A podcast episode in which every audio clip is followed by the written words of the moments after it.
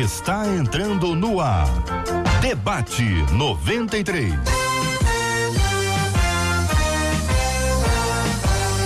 Realização 93 FM. Um oferecimento Pleno News. Notícias de verdade. Apresentação J.R. Vargas. Alô, meu irmão. Alô, minha irmã. Aqui fala J.R. Vargas. Estamos de volta a mais uma super edição do nosso debate 93 de hoje, nessa sexta-feira, dia 24 de abril. Cid Gonçalves, bom dia, Cid. Bom dia, Dom Vargas. Alegria em revê-lo, meu irmão. A alegria é minha, meu querido irmão. Nós estamos aqui na 93 FM em 93,3. Você acompanha com imagens o nosso debate 93 de hoje em três canais diferentes no site rádio93.com.br, pela nossa página do YouTube e também no Facebook. Canal da 93 FM no YouTube, a nossa página no Facebook procura lá Facebook barra Rádio 93 FM, no YouTube a mesma coisa e você vai acompanhar com imagens do nosso debate 93 de hoje, o nosso áudio pelo rádio, pelo aplicativo e também pelo Spotify. Vamos dar bom dia para Marcela. Bom dia, Marcela Bastos. Bom dia, JR. Bom dia aos nossos queridos ouvintes, aos nossos debatedores. Já tô aqui, já tô me acertando aqui na tela.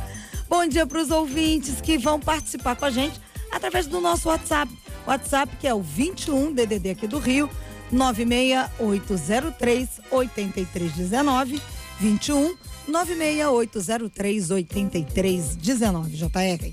Que seja esse um dia cheio de esperança, de alegria, de sabedoria e para ajudar com esperança, alegria e sabedoria nós temos aqui os nossos convidados especialíssimos de hoje, que você vai conhecê-los, enchendo aqui a nossa tela. Recebemos com muita alegria os nossos queridos ilustres debatedores de hoje. Conta, Marcela, quem são? Ah, com a gente hoje, para você que está assistindo com imagens e você que está ouvindo a gente pelo rádio, para você criar aquela ideia, ao lado do JR está o doutor Javaé.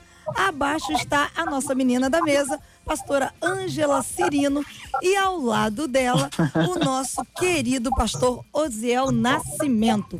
Todo mundo preparado para mais um super debate. Givaé, bom dia, meu amigo. Deus te abençoe.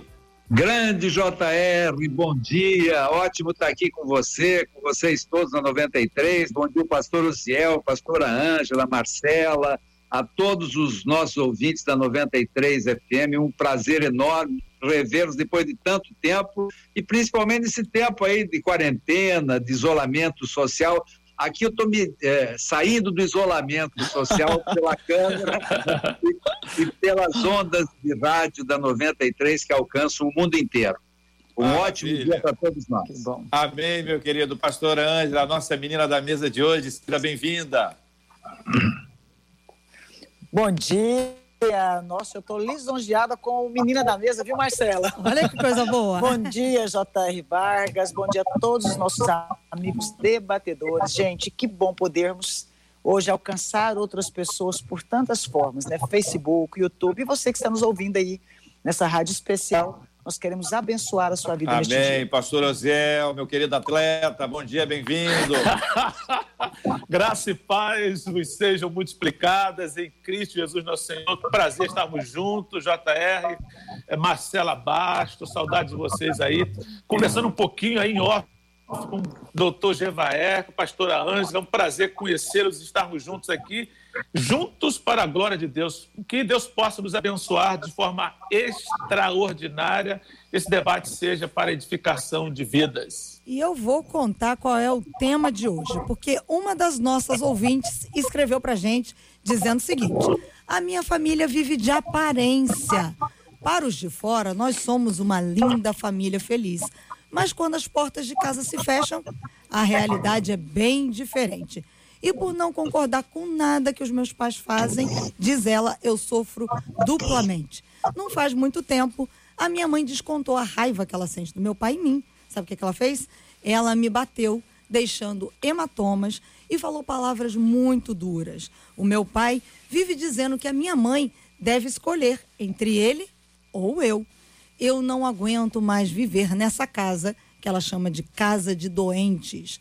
O que fazer quando percebemos que nossa família está adoecendo as nossas emoções. Porque tanta gente vive de aparência, até mesmo dentro das igrejas, hein? E como ser uma pessoa sã quando todos à nossa volta são doentes emocionais? Muito bem, vamos começando ouvindo o doutor Geva, é, meu querido. queremos começar a ouvir a sua opinião sobre esse tema, amigo. Olha, JR, isso que essa nossa ouvinte está relatando não é tão incomum e acontece numa grande parte das famílias, principalmente aquelas, aquelas famílias desajustadas, onde tem um conflito conjugal instalado e aquilo se multiplica pela casa inteira, atinge filhos, atinge todo mundo. E olha, isso não é privilégio né, de ninguém, porque tem muitas famílias que estão na igreja, que são crentes, que é, professam a fé cristã e, e são sinceros e genuínos. Nós estamos. Bem vitimizados a, a esse respeito, porque isso, como a nossa, a nossa ouvinte bem identificou, também caracteriza uma doença. Mas nós vamos explorar esse tema até o osso, não vai sobrar nada, que nem galinha de pobre, fica só o ossinho lá, entendeu? Vai sobrar pastora, nada, ainda mais com essas feras. Queremos ouvir, então, por favor.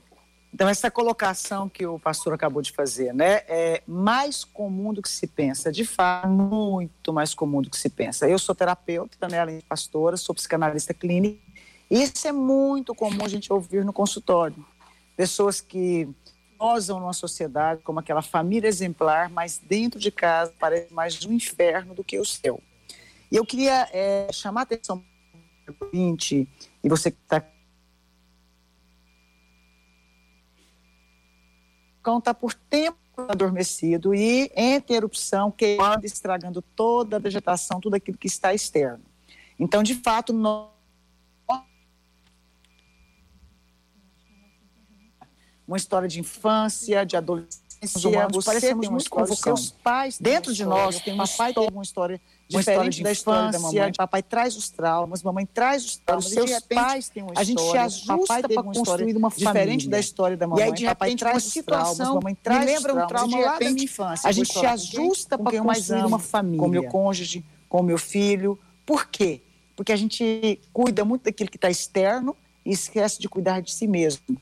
Nós temos uma criança adoecida dentro de um corpo de adulto. Seu pai, sua mãe também tem essa criança adoecida. Criança e que muitas vezes quando você chega, por exemplo, tem caso de pais que não conseguem dar amor para os filhos porque nunca receberam. Porque a linguagem de amor deles era extremamente disciplinar no sentido de ser até dura demais, que é interpretado pelo filho como uma rejeição. E aí isso tudo vai gerando uma falta de comunicação, um aperto, uma pressão emocional entre tantos membros dessa família que logo explode impensadamente a família começa a se destruir ao invés de se ajudar. E buscar é o que as pessoas têm medo, porque o ser humano tem medo de expressar a sua humanidade, medo da rejeição, medo de ser apedrejado, e aí vai virando uma bola de neve, e é por isso que nós temos tido uma sociedade tão conturpada, onde infelizmente as pessoas querem ser o salvador da pátria, mas não conseguem salvar nem a si mesmo. Pastor Ozel, querido. Concordando com meus queridos amigos e irmãos que falaram agora, eu acredito que, na verdade, né, já que está falando de viver de aparência, viver se importando com o que o outro vai pensar da gente é a coisa mais comum do mundo. Né? Uhum. É, pode ser visto lá atrás quando eu vi a minha mãe preocupada desde pequeno, quando alguém vai chegar em casa, a casa tem que estar um brinco, se vai ter um almoço com alguém de fora, tem que ter o melhor talher, melhor garfo, Isso. melhor prataria. Então, essa preocupação de que os outros vão pensar da gente é uma coisa muito comum. Agora, o problema que nós estamos vendo aqui é quando se torna patológico. Né? O ouvinte fala uma coisa que é muito interessante. A minha família vive de aparência. E depois ela diz assim: nós somos de verdade quando as portas se fecham. Então, interessante é isso. Porque o que a gente mostra para os outros, muitas vezes, não é aquilo que nós estamos fazendo por dentro. Eu gosto uhum. muito do, da definição de comportamento, que diz que comportamento é a demonstração aparente de uma vontade. Ou seja, o meu comportamento é aquilo que as pessoas estão, ou estão vendo aquilo que eu quero que as pessoas vejam. Mas, na verdade, a atitude, como ela é interna, é justamente o que eu sou dentro de casa. Então, este ouvinte ou ouvinte, ou a ouvinte, ela está passando por um problema sério porque há um comportamento, ou seja, as pessoas estão vendo uma coisa que dentro de casa não é uma realidade. Isso é muito sério, muito mais comum, como disse a pastora, do que nós muito. imaginamos.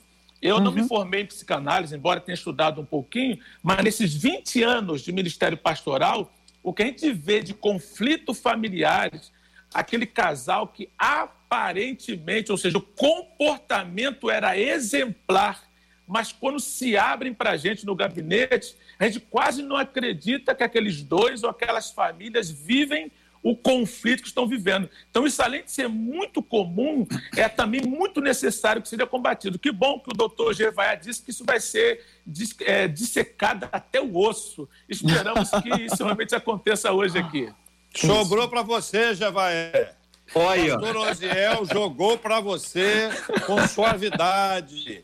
Mas vejam, queridos, vejam, queridos, o seguinte: as famílias da Bíblia tinham problemas.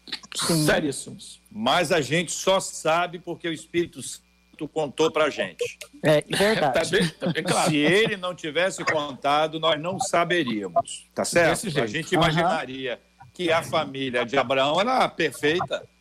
Olha, vamos fazer uma visitinha lá na tenda dele. Olha a tenda dele. Esse camarada é de mapa. Que família sensacional, pai. Essa, aí não tem um atrito. Duvido que tenha um atrito. Aí claro. nós vamos fazer humano, outras né? visitas em outras casas, em outros lugares. E o que a gente vê, o que a gente vê do lado de fora é uma coisa. Só que o Espírito Santo revelou para a gente, está nas Escrituras. Então, tá o que a gente sabe é a verdade. Então, assim, toda família tem problema. Uhum. É, se o Espírito Santo nos revelasse o que acontece no vizinho, que Deus tenha misericórdia de nós, tem, tem, Ai, gente, que usa, tem gente que usa até o copo, coloca o copo para ver se revela. se é que vocês me entendem. A gente coloca o copo para ouvir a conversa do, do, do, do, do, vizinho. É, é, aparentemente a pessoa tem poucos problemas para buscar o problema do, do, dos vizinhos. Mas é. normalmente, quem procura o problema do vizinho não quer tratar os seus. Então eu queria pedir ajuda a vocês, ao mesmo tempo trazendo para o nosso ouvinte uma palavra. Toda a família da Bíblia teve pro problema e os problemas que aconteceram lá aconteceram. A gente só sabe porque o Espírito Santo nos revelou. E hoje o Espírito Santo está revelando a você o problema da sua família. Sim. Hoje, o que você vai ouvir é o Espírito Santo ministrando a sua vida para que a sua casa seja tratada. Escuta bem, Sim. não é casa do vizinho. Deixa Isso. o vizinho em paz. O vizinho você ora. Vou até falar mais baixo. Está todo mundo em casa aqui. Eu tô eu, falo, deixa o vizinho em paz. Deixa o vizinho. Parece que eu estou falando com alguém. Né? Então é o seguinte. Uhum. Deixe o Espírito Santo ministrar a sua vida. Vamos lá, rodando a nossa mesa aí. Gevaé, começa aí de cima. Ó, eu recebi no peito aqui, estou passando para o solo. A bola do Tá certo. Eu acho, eu queria só botar um pouco de pimenta no debate e dizer o seguinte: uh, viver de aparência é buscar uma inserção social, porque ninguém sai com a sua pior roupa na rua, né? ninguém aí. vai, vai para o shopping todo descabelado, uh, a não ser que seja onda, né? Botar o cabelo para cima, fazer assim e tal. Mas tirando isso, cara vai com a barba feita. Não sei quando é apanhado, recém-acordado com o JR, tá com a barba Mas o que eu digo é o seguinte: existe uma persona social, né? Somos seres sociais inseridos num contexto, e existe uma, uma persona íntima, né?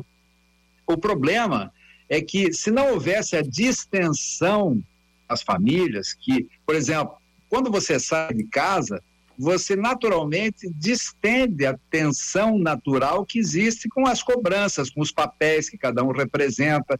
Imagine o chefe de família, o, o, o marido, uh, que está com essa angústia de saber o que vai acontecer com o coronavírus, uh, uhum. se ele não vai ser contaminado, como é que os seus negócios vão ficar, se vai faltar dinheiro, também não pode falar muito. Daí a esposa está querendo apoiar, mas também ao mesmo tempo está com medo e daí os filhos às vezes estão juntos também é, vem aquela tensão, sentem aquela tensão no ar, e agora não dá para sair de casa, porque quando sai de casa, pelo menos desanuvia um pouco esse ambiente.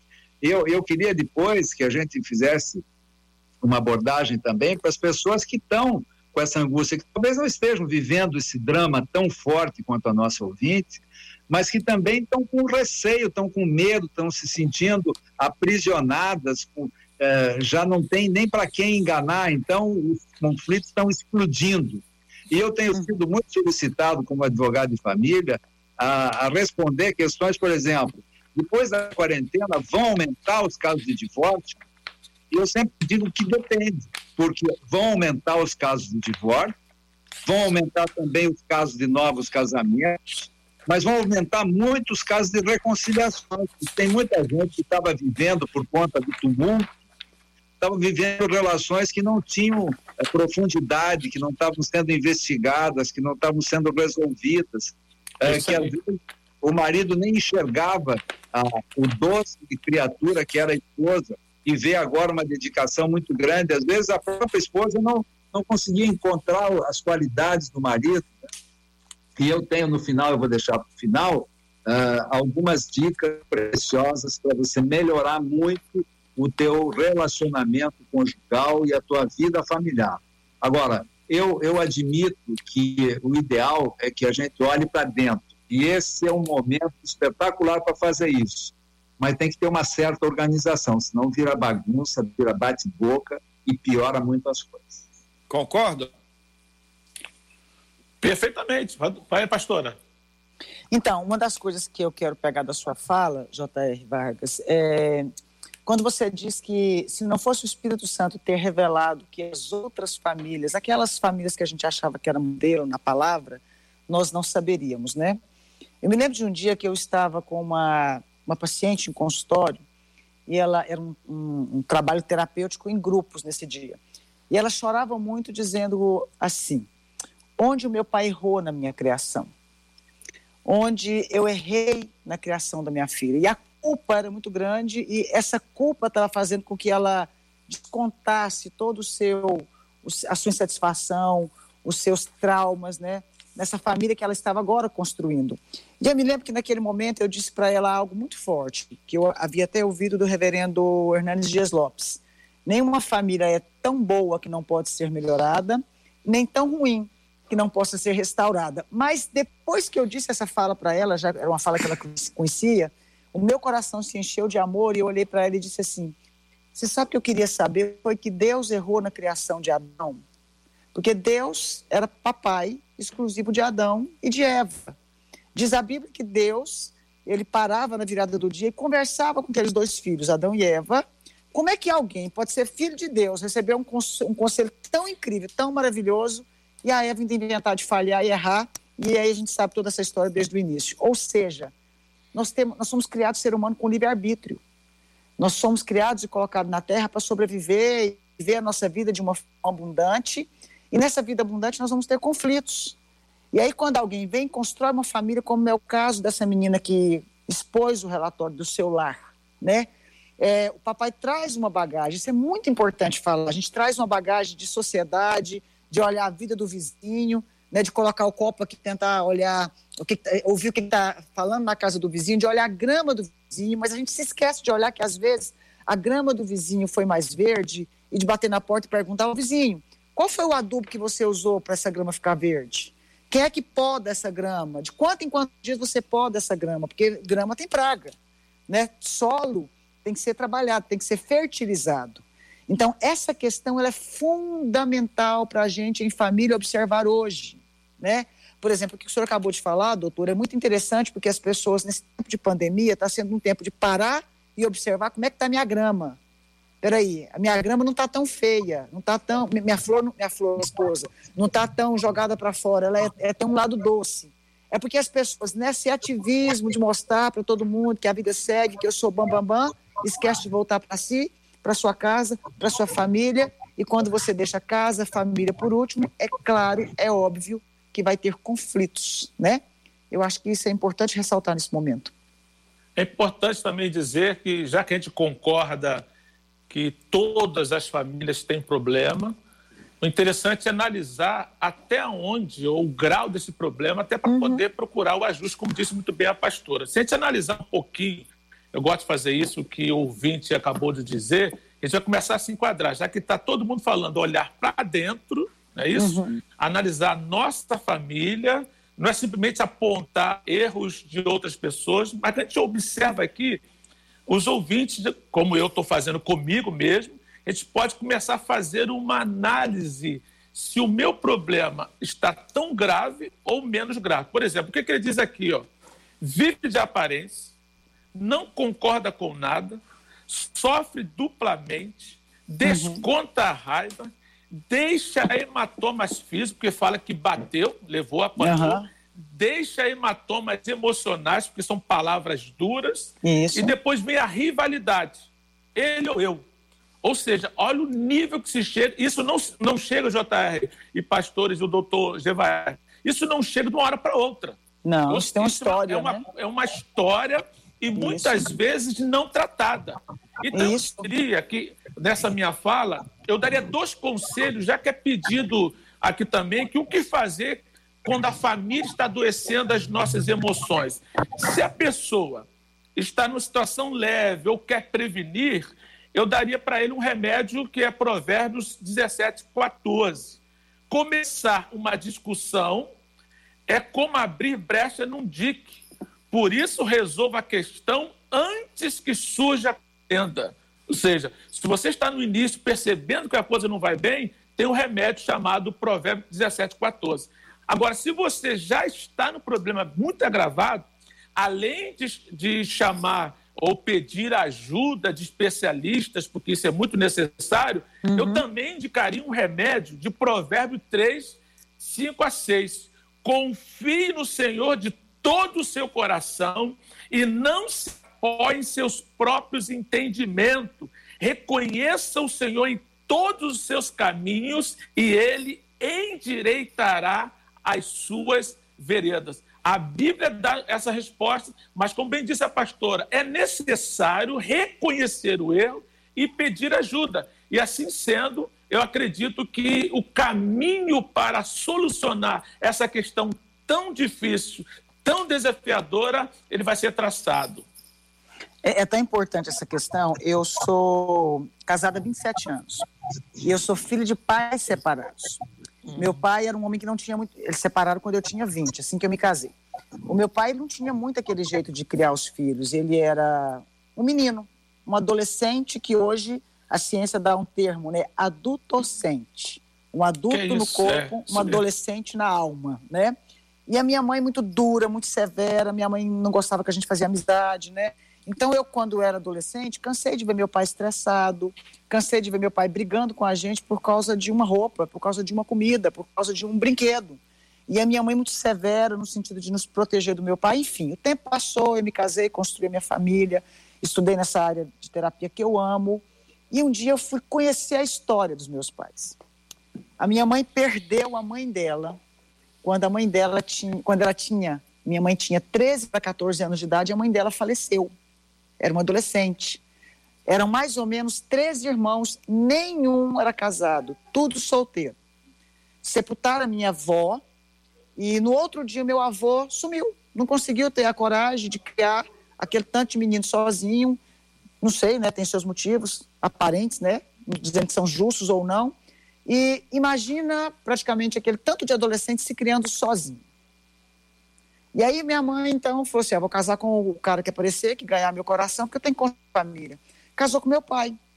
Só que meu pai também foi criado sem papai e mamãe. Por quê? Quando um, um tio do meu pai, um irmão do meu pai nasceu, meu avô sofreu um acidente, ficou com coágulo na cabeça e foi tido como morto, colocaram gelo na cabeça dele, então melhorou, sobreviveu, porém subiu o oxigênio para o cérebro. E meu avô ficou uma criança, meu avô brigava com a gente por causa de carrinho, meu avô brigava pra, pra, com o estilingue, querendo o estilingue da gente. Eu ia para o Ceará, era, meu avô naquela época era muito legal, porque eu estava brincando com uma criança. E a minha avó estava de resguardo, também ficou esquizofrênica. Enfim, você imagina que lá disfuncional da mamãe, que lá disfuncional do papai, aí se casam. Ou seja, que exemplo que eles tinham de paternidade e maternidade? que, que eles sabiam sobre criar filhos. Era natural que a mamãe queria colocar todas as filhas na redoma e travar aqui até apertar, sufocar, porque porque só sobrou vocês, eu não tenho mais ninguém.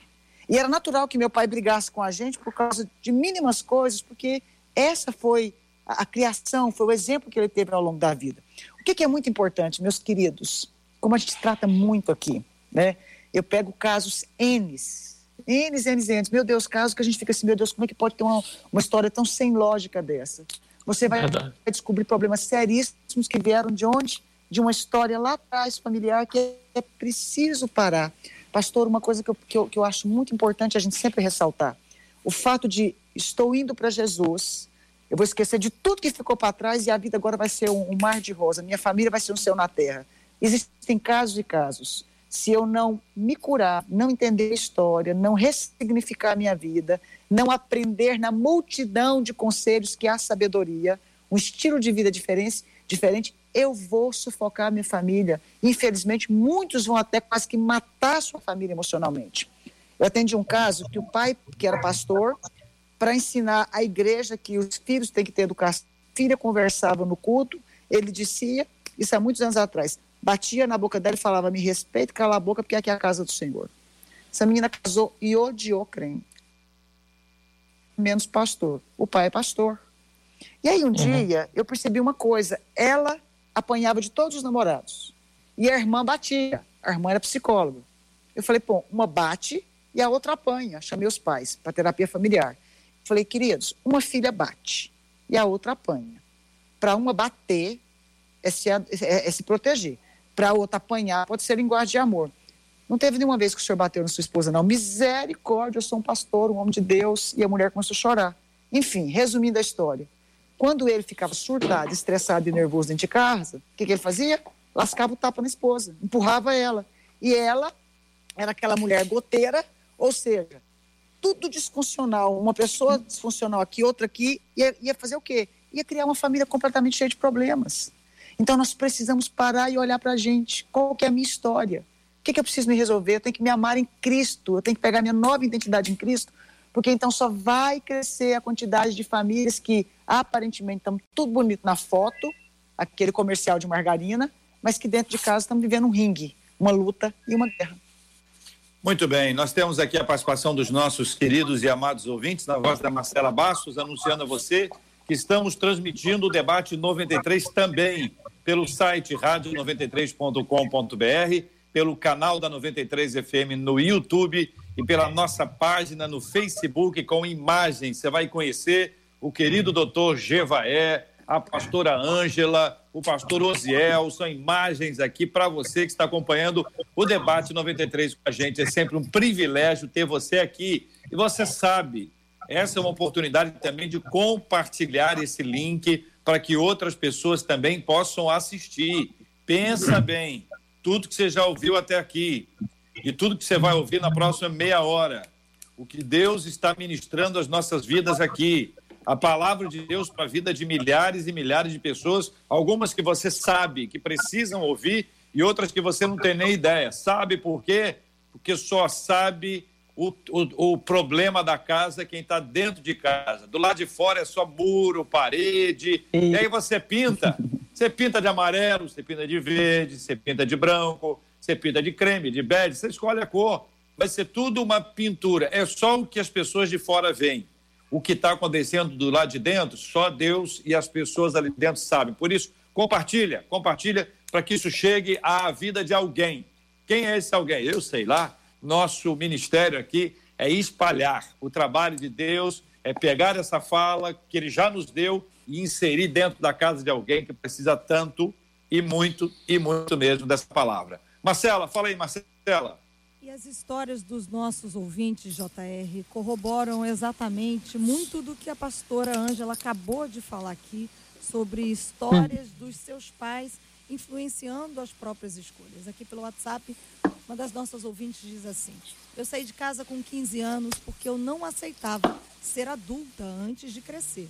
Aos 9 anos, uhum. eu saí do colégio porque tinha que cuidar do meu irmão, que tinha três meses, para minha mãe poder trabalhar e ainda tinha o alcoolismo dos meus pais. E eu acabei me tornando uma mulher codependente.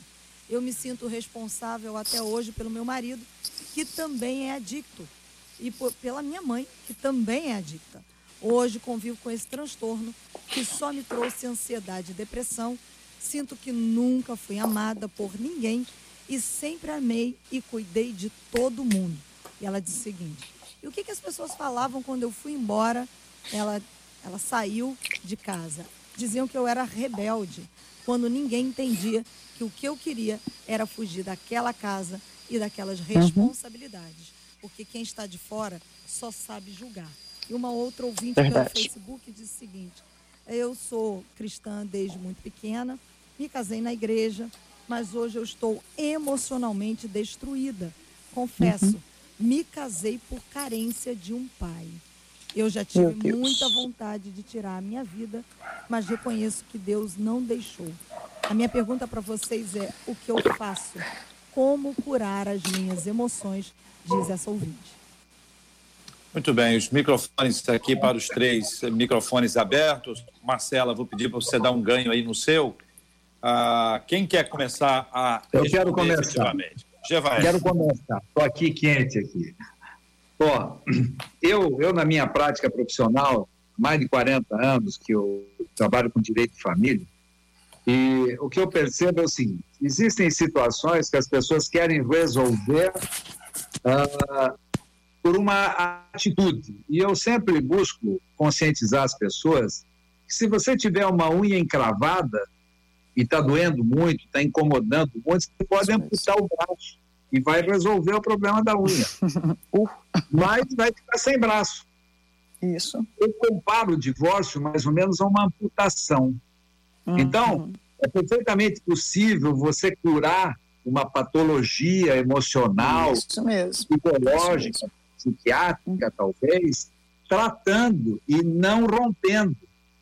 Porque tem vínculos que são indissolúveis, principalmente os vínculos da paternidade, da maternidade ou da irmandade. Quer dizer, não adianta romper, você tem que consertar. E se você puder consertar o teu casamento, é, é o ideal, é o ideal. Porque, por exemplo, e aí a primeira dica de quem está lá enfrentando uma crise, e talvez, porque tem gente que está pensando o seguinte, não, mas peraí, essas histórias aí são histórias muito complicadas, não, o meu não é isso, o meu é muito simples.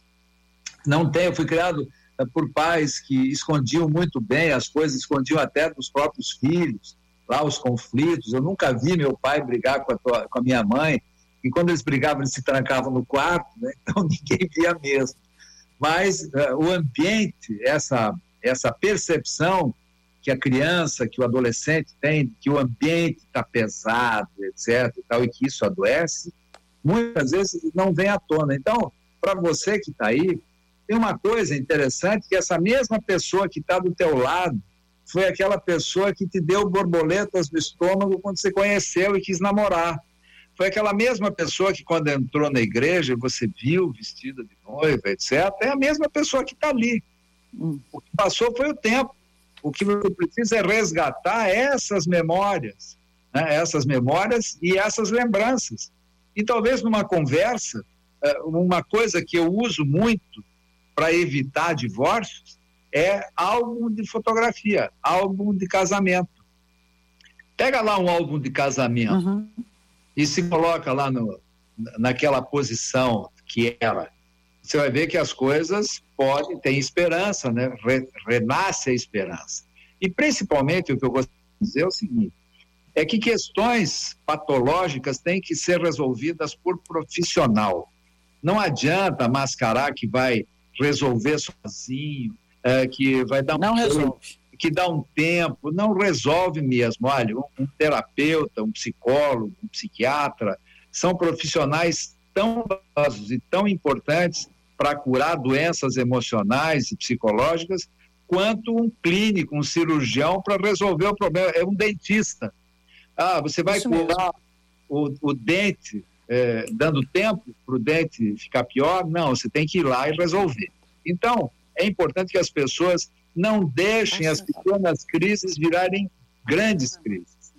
E eu, eu tenho escrito algumas coisas sobre crises conjugais. As crises conjugais, elas são facilmente resolvíveis, desde que as pessoas tenham disposição e propósito, né? Agora, quando elas vão se acumulando, se acumulando, se acumulando, elas chegam no momento que fica insuportável. Aí a pessoa diz: Eu vou resolver o meu problema, vou me divorciar, cortou o braço. Aí, quando der aquela vontade de coçar a orelha, que nem eu tenho de vez em quando aqui, que dê o dedo, já foi com o braço embora, né? Então, uhum. sempre tem como você salvar o, o pequeno em benefício do grande. E é fundamental que as pessoas também tentem preservar o que, o que tem de bom o relacionamento. Não existe relacionamento só ruim ou só bom.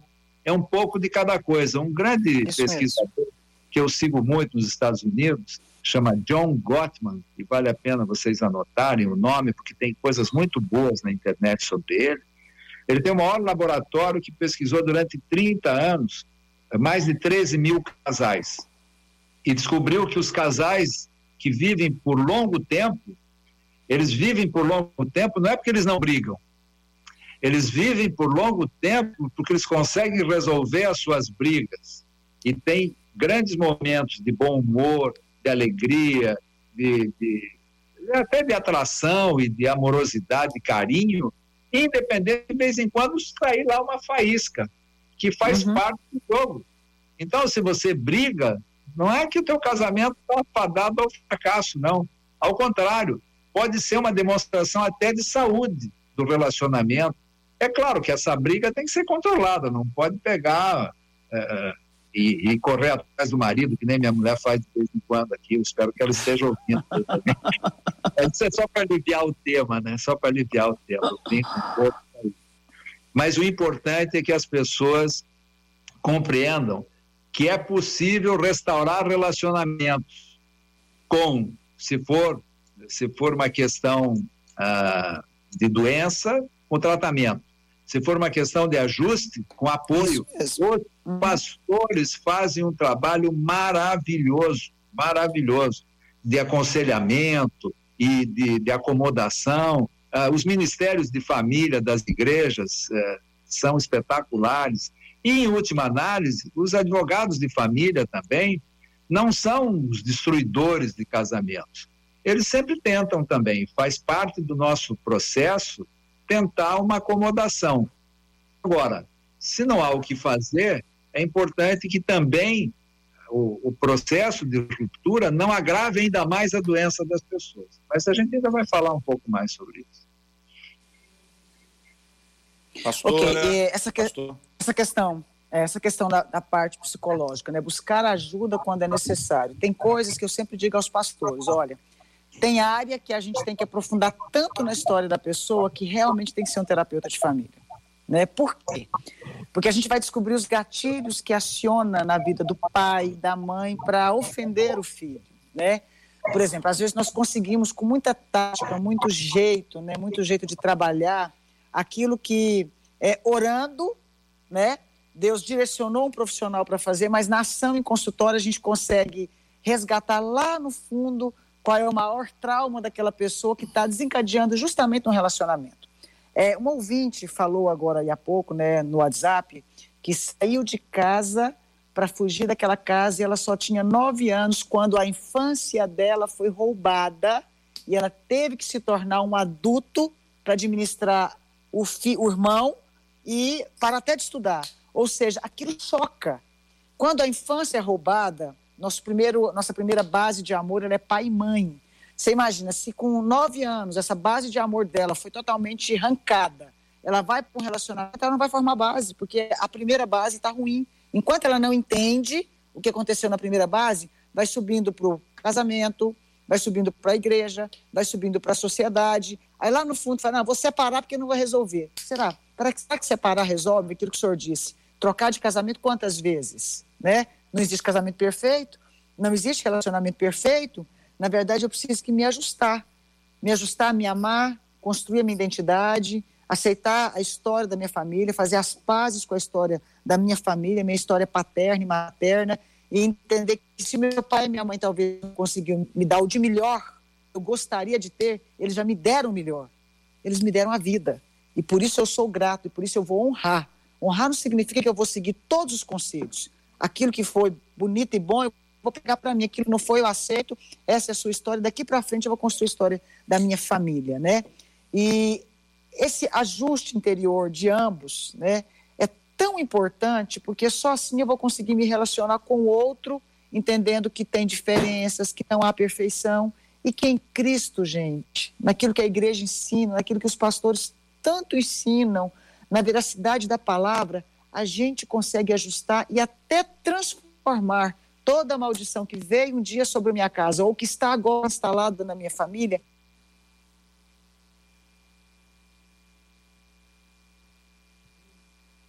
Acho que nós perdemos a conexão com a pastora Ângela Cirino, JR. Nós vamos Parece reconectar e aí vamos para o pastor Oziel, então, enquanto a gente tenta a reconexão aqui com a pastora Ângela.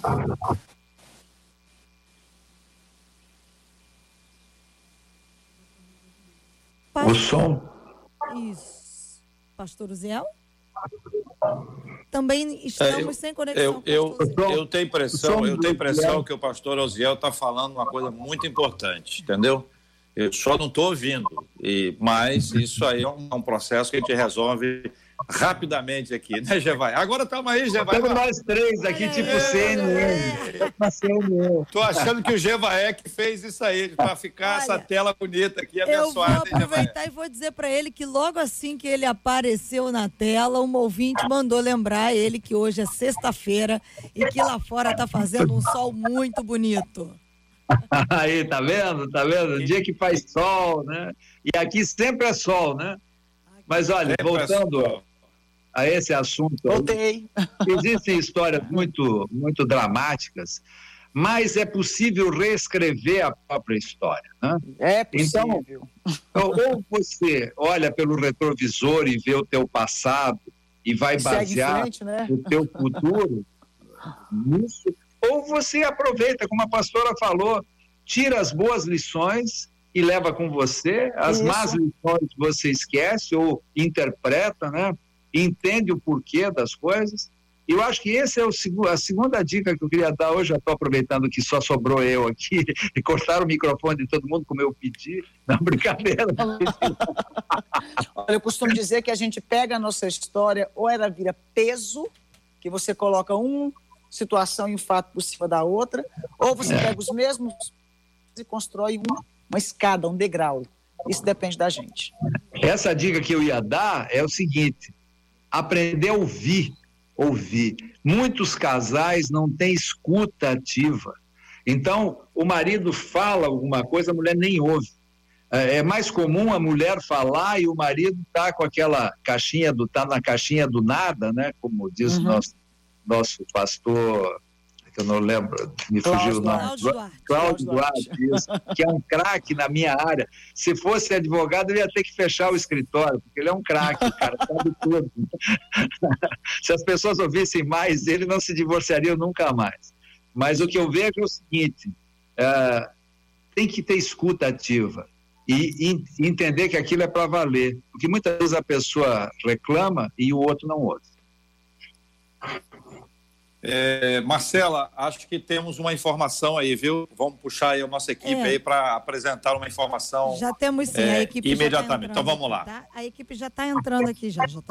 Pode- Puxa a equipe aí, porque eu não posso ouvir ninguém antes da, da, da, da nossa informação ser aqui é, é, apresentada, porque a gente interrompe aqui uma única vez, já tendo interrompido. Eu estou dizendo, olha só, eu estou acompanhando vocês, só estou vendo vocês, mas eu comecei a ouvir gritos.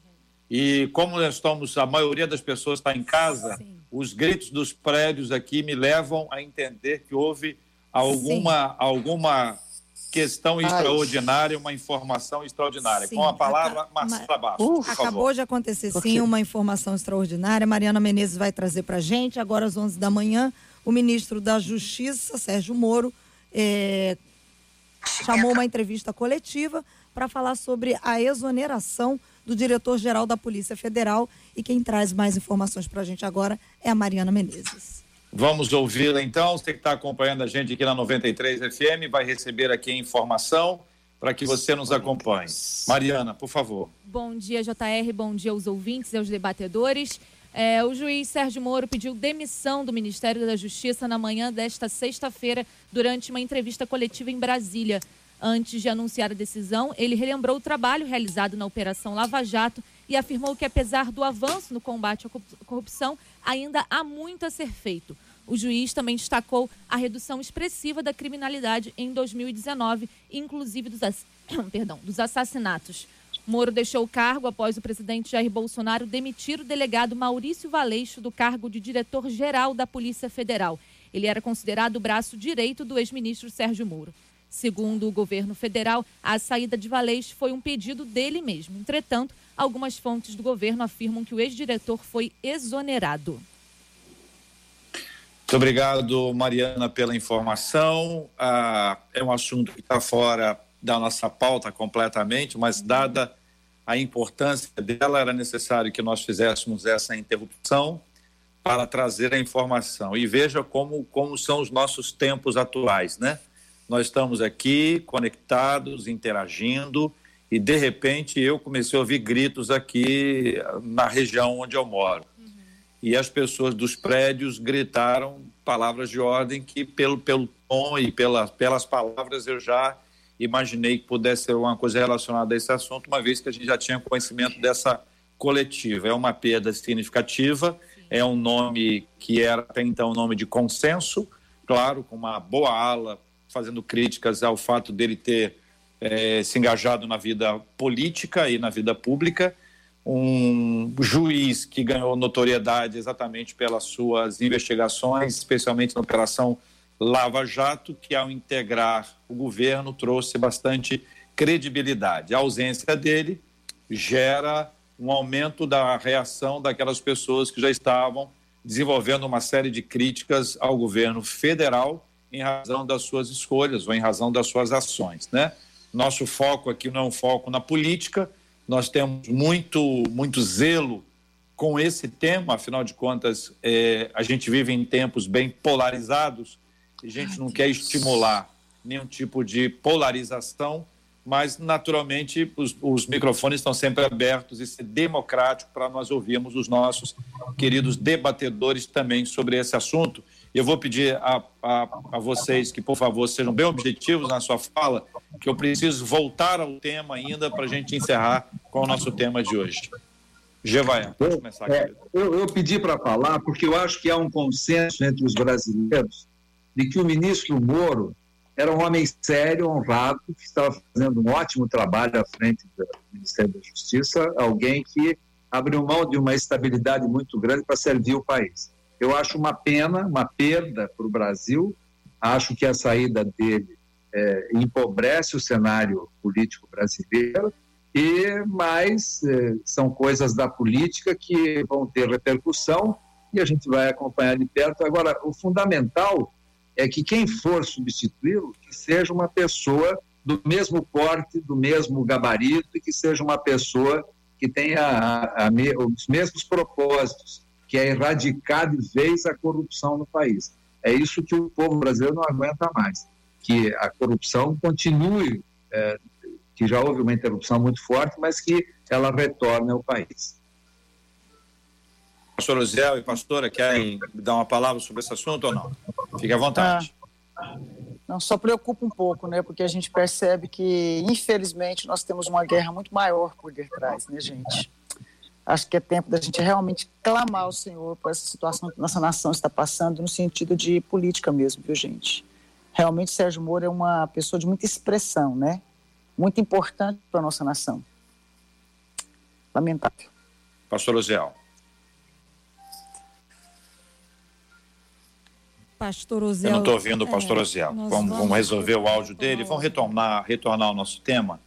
É, tira a gente um pouquinho do foco, mas nós estamos aqui habituados a fazer várias coisas ao mesmo tempo. É possível retomar aqui uhum. o nosso foco para re retomar esse ponto. Né? Então, nós estamos dizendo que existem pessoas que têm dificuldades, pessoas que fogem disso, pessoas que enfrentam isso, mas que de toda sorte é possível retomar, é possível reconstruir, e não apenas aqui na questão de casais, mas especialmente aqui no nosso foco também ambientes familiares. Eu queria usar uma, uma ilustração simples existe um processo agora de sanitização, né?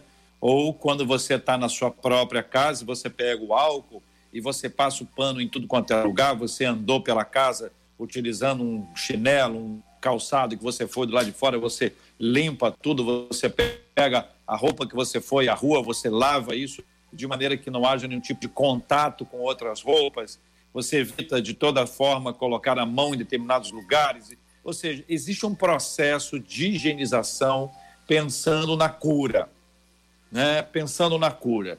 Eu queria pedir a vocês três que nos ajudassem com alguns passos ou alguns conselhos, talvez aí no máximo para cada um, dois ou três no máximo, que pudessem estabelecer conselhos práticos para que uma família, aí não é marido e mulher só, esse ponto de vista pode ser de um filho ou de uma filha, como é o caso, né?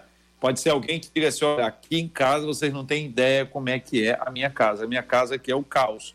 Vocês acham que meu pai é uma pessoa boa e tranquila, mas tem dia que ele está realmente, é, é, ele é irreconhecível, né? Então, que conselhos vocês poderiam dar de maneira é, prática, já tendo discutido esse assunto ao longo de todo esse pro programa, que visa de forma muito clara abençoar as pessoas e ajudá-las neste processo? Quem poderia iniciar aqui, por gentileza? Fique à vontade. Bom, enquanto o microfone do nosso querido ele não, não volta a voz, é, né? Está desligado o microfone dele. Mas vai, então, pastor Ângela, vou começar com você, é, por favor. Ok. Eu, acho que, primeiro ponto, né? Eu quero usar um termo, a palavra oração. Orar e ação. Ore e haja. Age em que sentido, né? Já que você está na parte de cristã, você está orando, buscando a Deus, mudança de vida, enfim, busca ação. Que ação? Nesse caso, quando a família está tão disfuncional, quando está tão bagunçado, procure alguém que é especialista em organizar as funções, em tentar ajustar as funções, né? Não estou puxando para o meu lado, mas querendo mostrar a eficácia que isso tem. Procure a ajuda de, uma, de um terapeuta de família, onde vai te ajudar a entender a história do seu pai, da sua mãe, do seu marido, da sua esposa, para que não venha a estragar a história dos filhos. Vou terminar dizendo duas frases. Não julgue uma pessoa sem antes conhecer a sua história. Quando você conhece a história, talvez você não vira juiz, você vira ajudador no processo de cura e restauração. E a segunda fala que eu quero terminar dizendo para você, ok? E a segunda fala que eu quero terminar dizendo para você é o seguinte, né? É quando você conhece a história, você aprende a ressignificar tudo isso. E isso é muito importante em conjunto e em família. Fica a minha dica. Giovanni. Olha, eu acho que a, a primeira, eu, vocês, vocês, todos devem saber, eu sou um convertido, eu não, não nasci em lar cristão, eu me converti mais velho, já com 40 anos, e, e realmente a minha vida se reorganizou e se solidificou e as coisas aconteceram a partir disso. Então, eu acho que você trazer a base da fé cristã para dentro da tua casa, e ter isso como ponto de convergência é uma grande decisão.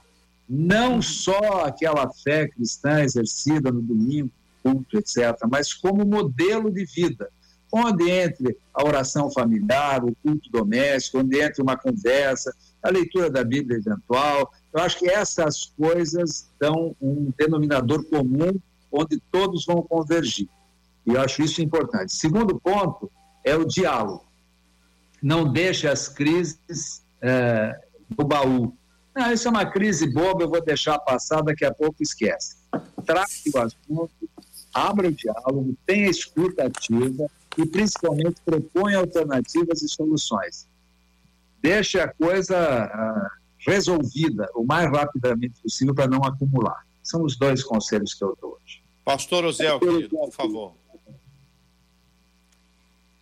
É, JR, nós não conseguimos é. aí retomar esse, esse contato com o microfone do pastor. Quer baixar aí, baixar o som interno aí, Marcela? Muito bem. Pastor Zé, o senhor, desculpa, nós não estamos conseguindo ouvir o senhor. Eu, eu precisaria que o senhor saísse e retornasse mais uma vez, se fosse possível, para a gente ter aqui a presença do senhor até o final nossa equipe vai ajudar a resolver esse assunto. Nós vamos uh, colocar diante de Deus esses nossos temas todos e interagindo aqui com os nossos ouvintes, agradecendo pela audiência maravilhosa que nós estamos tendo pelo rádio, também pelo nosso aplicativo. Muita gente que acessa ao longo do dia, em qualquer horário, em qualquer lugar, pelo Spotify. Muito obrigado pela sua audiência. Também acompanhando a gente na página no Facebook, no nosso canal no YouTube, é a 93 FM com áudio e vídeo, além do site em rádio93.com.br. Muito obrigado pelo carinho da audiência de todos. Pastor Oziel. Consegue me ouvir agora? Agora sim, querido. Vamos ah, lá para sua, as suas considerações finais. Obrigado, pastor Zé. Um abraço, querido. Embora tenha sido impedido pela técnica em si aqui, depende problema até meu aqui mesmo não, não falar um pouquinho, mas eu ouvi bastante coisas boas aí do pastor, do meu querido doutor aí, Gevaer, da pastora Ângela, da sua parte. Quero glorificar a Deus e dar uma dica. Os pastores que realmente procuram fazer as coisas como tem que ser feito, eles podem ser um bom indicadores, ou até mesmo aquele clínico geral, para identificar que você Ótimo. precisa de apenas um conselhamento pastoral que resolve, ou até mesmo encaminhá-lo para um profissional. É o que eu procuro fazer aqui. Eu tenho psicólogos, eu tenho psicanalistas aqui, e eu procuro a ajuda dessas pessoas. Então, que você procure um pastor, procure uma orientação, e esse pastor querido, quando perceber que a situação é acima das suas possibilidades, humanamente falando, indica uma pessoa apropriada, um especialista, e será bênção para a vida das pessoas. Obrigado por tudo aí. Mais uma vez, um prazer estar com todos. Obrigado, querido. Pastora Ângela, obrigado, a nossa menina da mesa. Obrigado, eu. Deus abençoe. Doutor G, vai, obrigado, um abraço, querido. Olha, obrigado. Queria deixar um beijo carinhoso para os meus cinco filhos é, queria deixar um beijo mais carinhoso, ainda mais ardoroso também, né? Sexta-feira, a minha querida esposa Cristina. Maravilha. Muito obrigado, Marcela Bastos. Obrigado aos nossos queridos ouvintes, a vocês, aos nossos amados Marcela, nós estamos com um probleminha no seu áudio, está um pouquinho baixo. Vê se a gente consegue ajustar aí para te ouvir bem, por favor. Vê se está um pouquinho melhor, JR. É, nós estamos Ótimo. aqui nós vamos orar hoje, eu te falava, vamos orar hoje. Você vai pedir, de repente, ao pastor Zé para orar conosco, mas sem trilha, que nós estamos resolvendo um probleminha técnico aqui na Sem problema. Sem problema. Nós vamos orar, pastor Luziel vai orar conosco. Obrigado, você ouvinte que nos acompanha até aqui. Que Deus abençoe. Nós temos orado sempre às seis, ao meio-dia e às 18 horas, clamando a Deus de maneira especial para que seja detida seja cessada essa pandemia, ela seja controlada em nome de Jesus. Temos clamado por sabedoria, segurança, cuidado, a bênção de Deus sobre todos. Nós vamos continuar a orar por esse tema, mas temos orado todos os dias ao longo de muitos anos, e vocês sabem disso, pela cura dos enfermos e consola os corações enlutados. Verdade. Vamos orar em nome de Jesus. o teu amor, na tua bondade e misericórdia que nos seguem. Te pedimos encarecidamente que a boa mão do Senhor seja uma realidade prática na vida de cada ouvinte. Aquele que está passando por um momento de luto, aquele que está passando por um momento de doença, aquele que está passando por um momento de conflito, seja pessoal, seja familiar que a tua boa mão seja uma realidade prática de tal forma que essa situação possa se reverter. Que a gente possa, como pessoa, procurar ser cada vez melhor. Obrigado por essa rádio, obrigado por esse debate, obrigado pela vida dos meus irmãos, obrigado por tudo, ó Deus. Entregamos nas tuas mãos também o nosso país, toda a situação que vivemos, seja politicamente falando ou de uma maneira geral, que a tua mão verdadeiramente encontre guarida nos corações, abençoando as nossas autoridades e conservando puros dentro das possibilidades, em nome de Jesus, hoje e sempre. Amém. Amém. Você acabou de ouvir Debate 93.